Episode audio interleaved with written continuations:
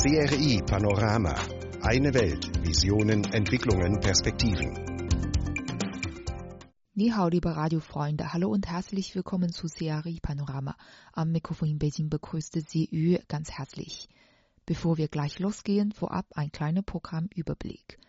Zunächst sprechen wir einmal über TCM-Arzt Zhang Boli. TCM und Schulmedizin müssen Hand in Hand gegen das Coronavirus kämpfen. Danach berichten wir über den ersten Livestream des Palat-Museums. Im dritten Beitrag geht es um E-Recruiting für Hochschulabsolventen in China. Dann informieren wir Sie über die Hui-Architektur. Zum Schluss werden wir Ihnen Sun Xinxiang aus Qingdao vorstellen. Seien Sie gespannt. Mit CRI Panorama am Puls Chinas und der Welt. Wir bringen Wissenswertes und beantworten Ihre Fragen.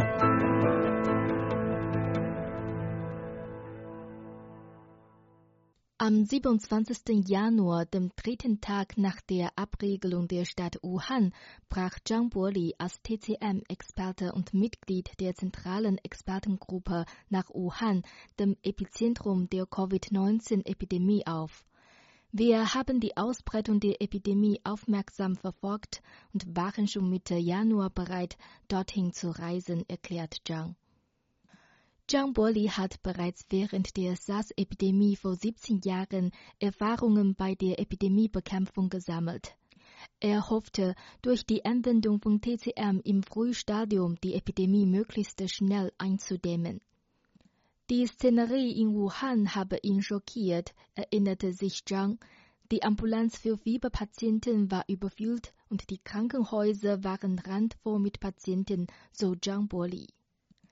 Wegen des Mangels an einem spezifischen Arzneimittel gegen das Coronavirus schlug Zhang Boli vor, die vier Menschengruppen, die bestätigten Patienten, die Fieberpatienten, die Verdachtspatienten und Patienten unter medizinischer Beobachtung getrennt zu behandeln und zu isolieren. Die Verdachts- und Fieberpatienten bekamen TCM-Dekokte verabreicht, die die Nässe vertreiben sollen.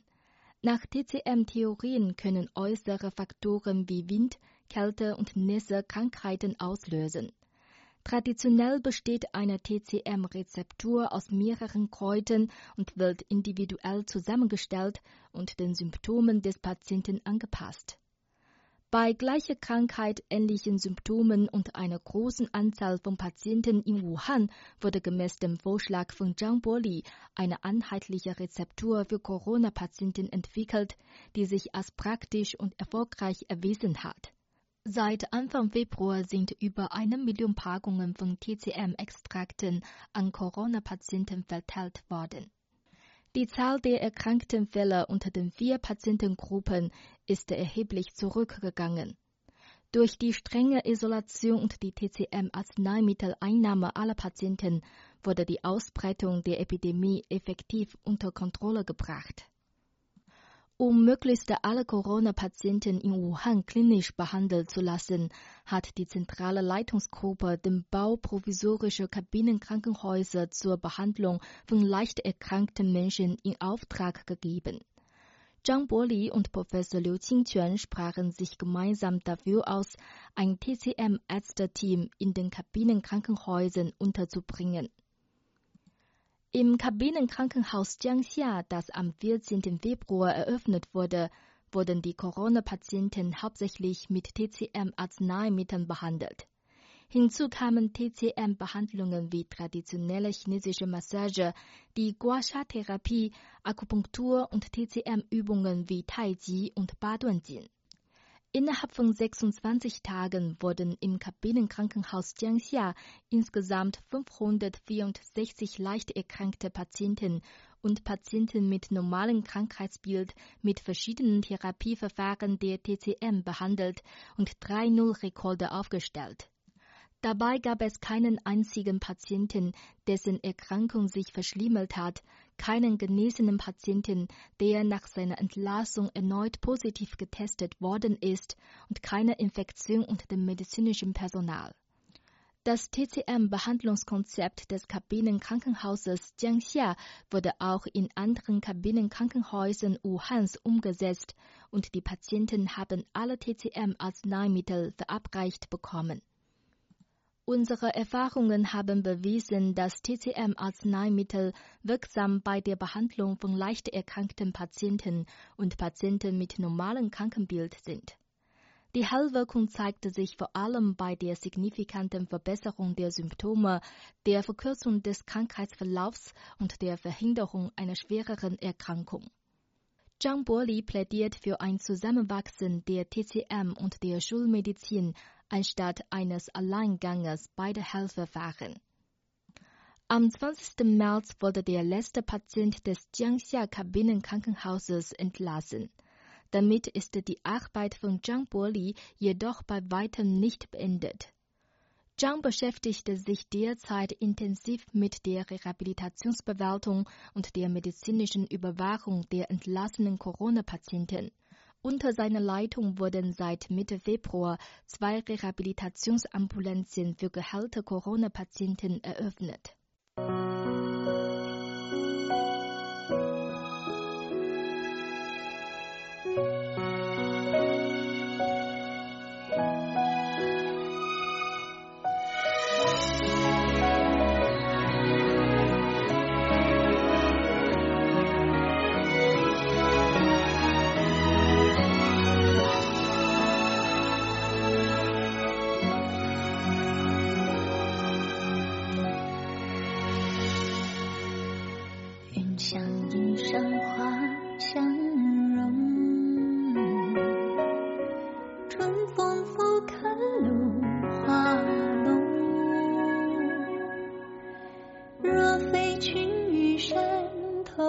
见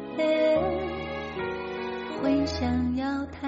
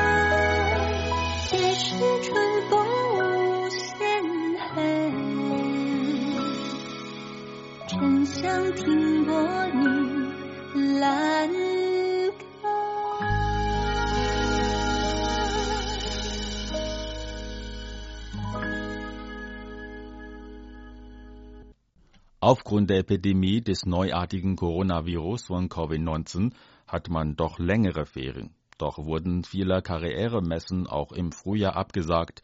Als Studentin aus der Provinz Hubei mache ich mir nicht nur Sorgen wegen der Epidemie, sondern auch um meine Arbeitssuche, sagte Ji Jiu-Yuan, eine Studentin der Nordwestchinesischen Universität für Agrarwissenschaft und Forstwesen, die diesen Sommer ihr Studium abschließen wird. Bei der ersten Online-Jobmesse der Universität Anfang März reichte Ji Jiu-Yuan bei vier Unternehmen Lebensläufe ein. Die Absolventin hat bisher mit einem von diesen ein Online-Interview geführt und erhielt ein Angebot. Die Universität in der nordwestchinesischen Provinz Shanxi hat eine Plattform für Online-Rekrutierung eingerichtet Fachgerechte Laufbahn- bzw. Berufsberatungen sowie Karrieremessen können dadurch ins Internet gestellt werden.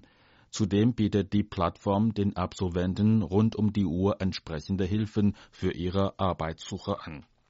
Offiziellen Angaben der Universität zufolge hatten rund 87 Prozent der Bewerber interaktiv zu den mehr als 7000 Arbeitgebern, die auf der Cloud-Plattform registriert sind, Kontakt. Immer mehr Universitäten und Hochschulen in ganz China wenden die Cloud-Technik an und stellen Dienste bezüglich Jobsuche online, um zwischenmenschliche Übertragungen der Krankheit und mögliche Kreuzinfektionen zu vermeiden.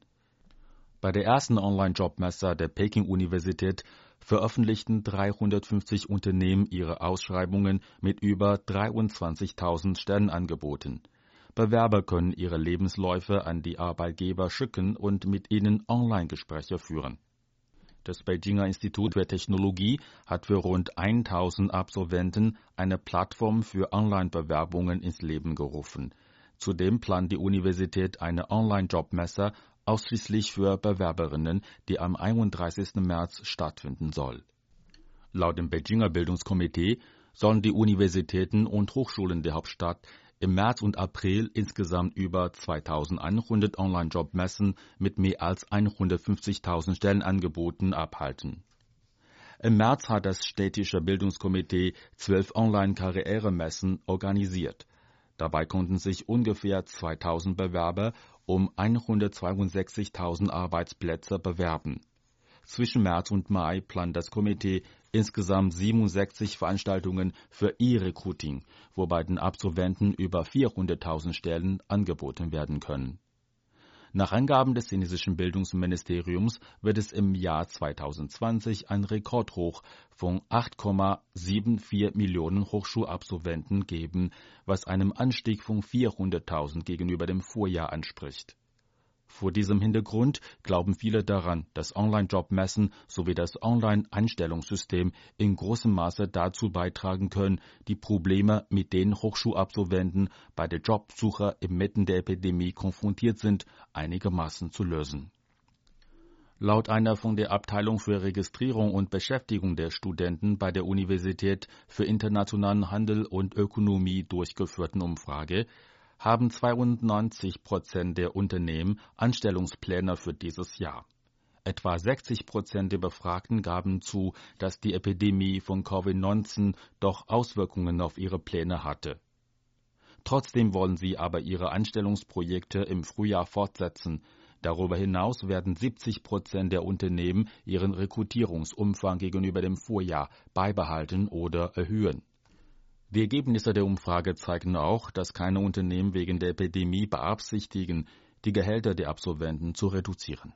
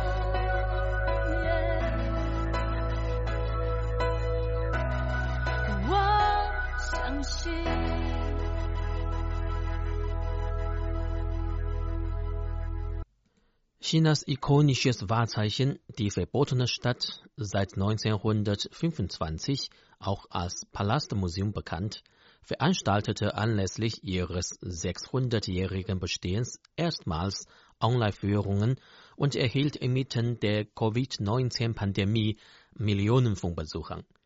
Drei zweistündige Führungen durch das altehrwürdige Museum wurden am Sonntag und Montag auf verschiedenen Plattformen live übertragen, darunter CCTV News, Xinhua.net, People's Daily, Douyin und Tencent News. Bei Erde Cloud Tour spielten zwei Forscher des Museums die Rolle eines Reiseleiters, die die Geschichten und Geheimnisse der historischen Städte erzählten. Die Online-Serie erregte große Aufmerksamkeit und einen enormen Online-Verkehr. Allein über die neue Medienplattform des People's Daily verfolgten am Sonntagmorgen mehr als 5 Millionen Internet-User den ersten Livestream. Bei dem Livestreaming-Dienst von CCTV News erhielt die Live-Sendung insgesamt über 10 Millionen Aufrufe. Relevante Themen unter dem Motto First Life of Palace Museum 2020 zogen insgesamt über 100 Millionen auf Chinas Twitter-ähnlichem Weibo an. Viele Netizens, die den Webcast verfolgten, teilten ihre Erfahrungen in sozialen Medien mit und sagten, es sei spirituell erfrischend, eine visuelle Tour durch die verbotene Stadt zu machen und den Frühling auf eine einzigartige Art und Weise zu genießen. Die Internet-Userin Yang Liu, die den Kaiserpalast siebenmal besucht hatte, sagte, die verbotene Stadt sei zu jedem Besuch überfüllt gewesen, aber die virtuelle Tour habe kein solches Problem. Sie lobte auch das Detail, in dem die Forscher viele interessante Informationen über den 600 Jahre alten Palast verrieten. Der beispiellose Enthusiasmus der Kaiserpalast-Fans ist auch darauf zurückzuführen, dass die beliebte Sehenswürdigkeit wegen der Covid-19-Pandemie seit mehr als zwei Monaten vorübergehend für die Öffentlichkeit gesperrt ist. Die Online-Live-Übertragung sei die erste Veranstaltung dieser Art des Palastmuseums während seiner vorübergehenden Schließung, sagte Kurator Wang Xudong in einer Videobotschaft und fügte hinzu, dass man durch die Führungen dem Publikum die Essenz des Frühlings und die Schönheit der chinesischen Architektur und Kultur näher bringen wolle.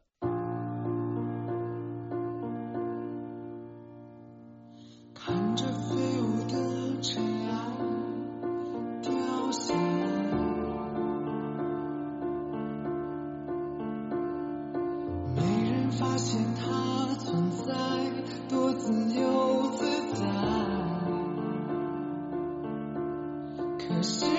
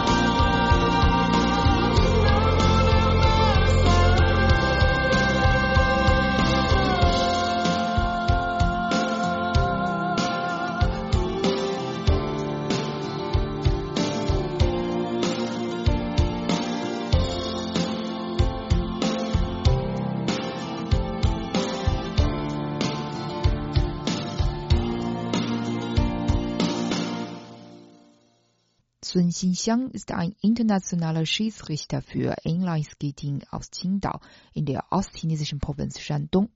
Gleichzeitig ist er aber auch ein Liebhaber der Maoqiang-Oper, eine lokale Oper im Osten Shandongs.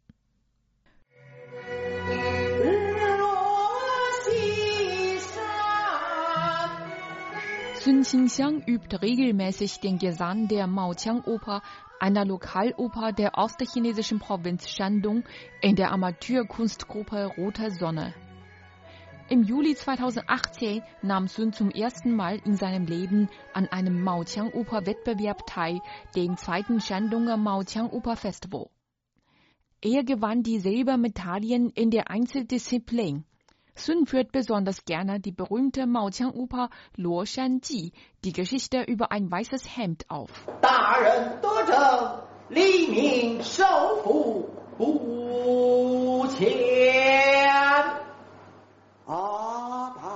Die Kunstgruppe Rote Sonne wurde erst vor drei Jahren gegründet. Anfangs mangelte es an Sängern für junge Rollen. Mit Suns Beitritt in die Gruppe wurde dieses Problem gelöst. Er bekam auch viele Auftrittschancen. Der stellvertretende Gruppenleiter Xue De-Jung sagt,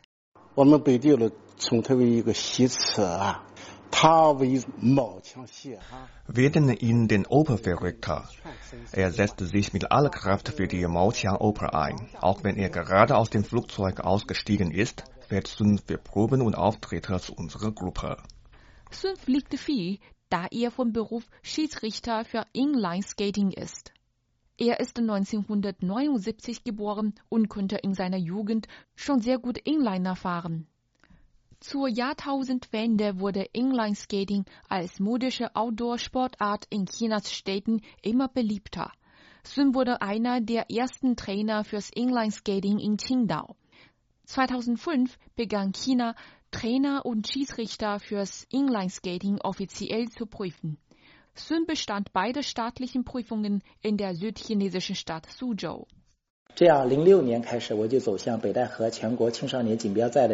Ich war 2006 schon Schiedsrichter bei der nationalen Jugendmeisterschaft für Inlineskating in Beidaihe. 2011 habe ich in Südkorea die Prüfung als internationaler Schiedsrichter bestanden und wurde der neunte internationale Schiedsrichter Chinas für Inlineskating. Damals war ich auch der Jüngste. Seitdem war Sun bei mehreren internationalen Wettbewerben wie Inline-Skating-Meisterschaften in Argentinien und Polen als Schiedsrichter tätig. Dabei haben die ausländischen Schiedsrichter ihn mit ihren Gesängen und Tänzen sehr begeistert. Da kam Sun die Idee, Operngesang zu erlernen. 你像比如说那几年韩国特别流行的骑马舞，韩国裁判就会给我们跳。那当我们中国裁判出去以后呢，我们除了我们的国粹京 Die Schiedsrichter aus Südkorea tanzten damals sehr gerne den Pferdetanz aus Gangnam Style. Wir chinesischen Schiedsrichter hatten die Peking Oper. Ich komme aus Shandong und die Maoqiang Oper ist die Oper meiner Heimat. Obwohl die ausländischen Schiedsrichter nicht verstanden, konnten sie den Charme dieses Opergesangs spüren. Inzwischen hat Sun eine eigene Studiengesellschaft für chinesische Opern gegründet. Dort können Opernliebhaber jeden Mittwochnachmittag üben. Sun will auf diese Weise seine eigene positive Energie verbreiten.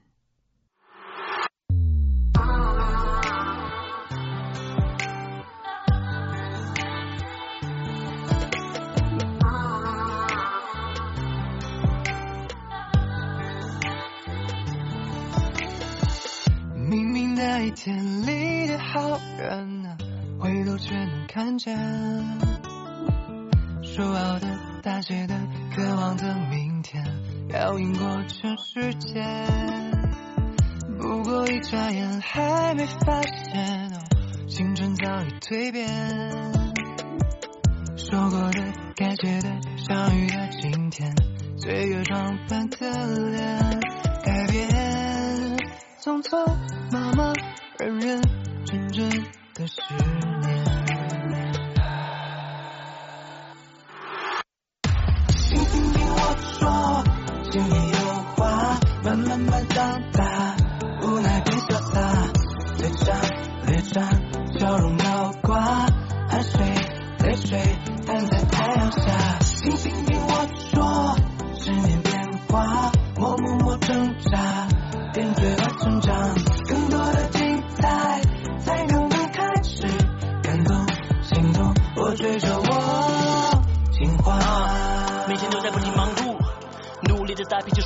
最爱的你买礼物，送一份给别人，送一份自己来庆祝，这一年一度的理想生活，用成果来记录。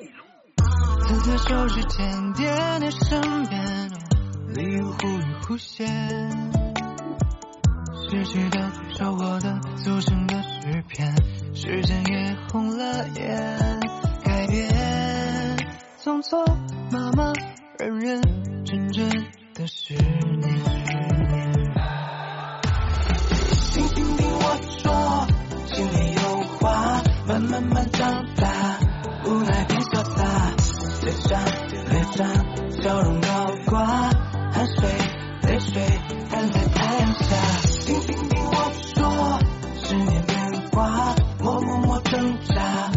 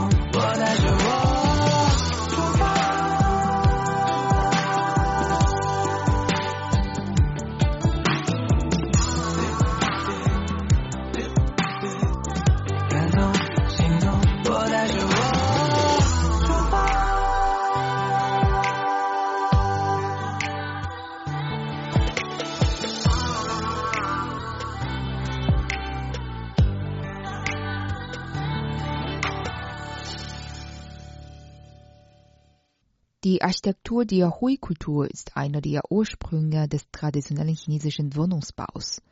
Hui-Gebäude finden sich heute in dem Huangshan-Gebirge in der Provinz Anhui, aber auch in Gebieten der Provinzen Jiangxi und Zhejiang. Unsere CRI-Reporter haben für Sie die Provinz Anhui bereist und über 100 Dörfer mit Gebäuden im Hui-Stil entdeckt. Die Dörfer Xidi und Hongzun stehen sogar in der Liste des Weltkulturerbes. Die Hui-Architektur prägt den traditionellen Wohnungsbau in China. Bis heute ist die Hui-Kultur relevant und ihre Bauten und Denkmäler findet man in den Provinzen Anhui, Jiangxi und Zhejiang. Anhuis Huizhou liegt im Huangshan-Gebirge. Hui-Bauten, Berge und Sehenswürdigkeiten gehen dort ineinander über. Die Direktorin des Amts für Kulturdenkmäler in Anhui, Tsai Xiaoli, erklärt. Was den Stil der Hui ausmacht, ist die harmonische Verbindung von Bergen, Wasser, Natur und Menschen. Üblicherweise sind die Gebäude im Hui-Stil den Bergen ab und dem Blues zugewandert. Sie tragen schwarze Dachziegel und ihre Wände sind weiß. Auf den Dächern befinden sich nach außen ragende und übereinander angeordnete Zimse. Die Hui-Architektur ist besonders schön dank ihrer Details, wie den Schnitzereien auf den Ziegern, Steinen und dem Holz. Diese Architektur und ihre Geschichte verkörpern den Wunsch der Bewohner von Huizhou nach einem guten Leben und einer harmonischen Familie. Tsai Xiaoli führt aus. 所以呢，徽派建筑是人文与自然紧 Die Architektur im Hui-Stil ist Vorbild der harmonischen Einheit zwischen Kultur und Natur. Sie passt zu den Vorstellungen moderner Menschen, die nach Natur und Tradition streben. Sie prägten moderne Ästhetik, Kunst und Architekturdesign. Anhui legt großen Wert auf den Schutz alter Architektur. Dazu zählen auch diese besonders schützenswerten Bauten. Aus diesem Grund wurde 1997 ein Gesetz zum Schutz alter Bauten im Süden Anhuis erlassen.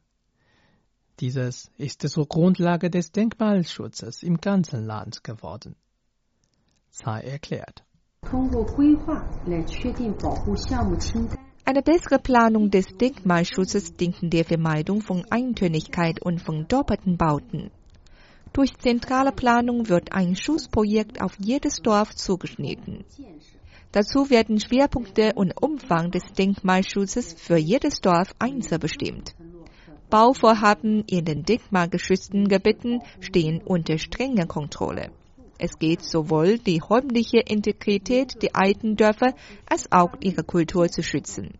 Alte Gebäude werden renoviert und neu genutzt.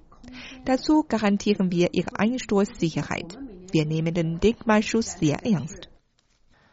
Doch nicht nur die Regierung in Anhui engagiert sich für den Denkmalschutz. Auch privatwirtschaftliche und gesellschaftliche Initiativen können mit dem Modell Altenbauten Plus partizipieren. Damit werden der Denkmalschutz dieser Bauten, Kultur, Tourismus und Sport integriert. Tsai Xiaoli stellt das Konzept vor. Wir haben uns gefragt, wie der Denkmalschutz bei der regionalen Entwicklung eine Rolle spielen kann. Einerseits kontrollieren wir den Besucheransturm durch vorherige Anmeldung, besonders dort, wo der Zustrom von Touristen am größten ist. Andererseits haben wir strenge Regeln erlassen. So müssen Geschäftsbetreiber in denkmalgeschützten Gebäuden eine vorherige Genehmigung für den Standort einholen und einen Teil eines Einkommens in Instandhaltung und Sicherheitsmaßnahmen für das Gebäude investieren. Zur Förderung des touristischen Labels werden die alten Hui-Bauten jährlich von der lokalen Regierung durch Ausstellungen, Shows und Verkauf lokaler Produkte beworben, um mehr Touristen aus dem In- und Ausland anzuziehen. 恰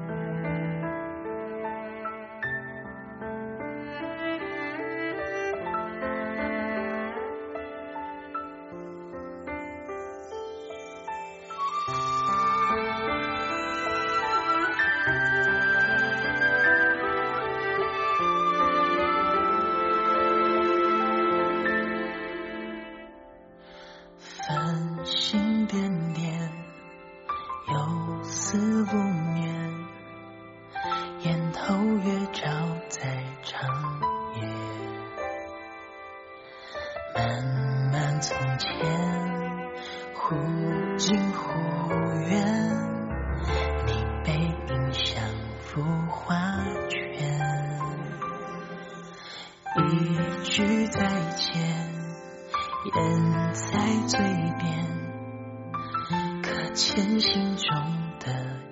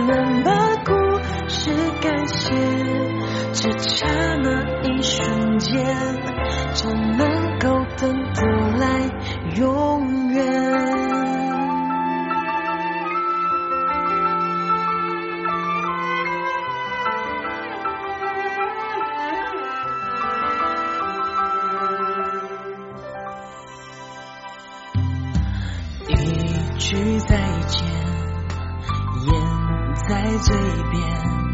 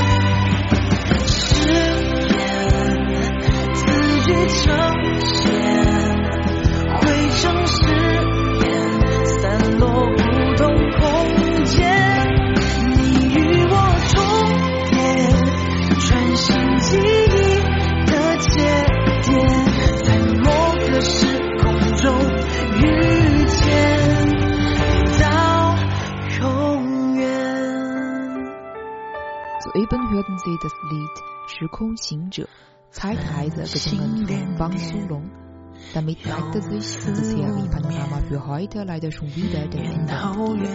Liebe Freunde, schön, dass Sie dabei waren. Ich würde mich freuen, wenn Sie auch morgen wieder einschalten. Bis dahin wünsche ich Ihnen alles Gute. Machen Sie es gut. Tschüss und auf Wiederhören.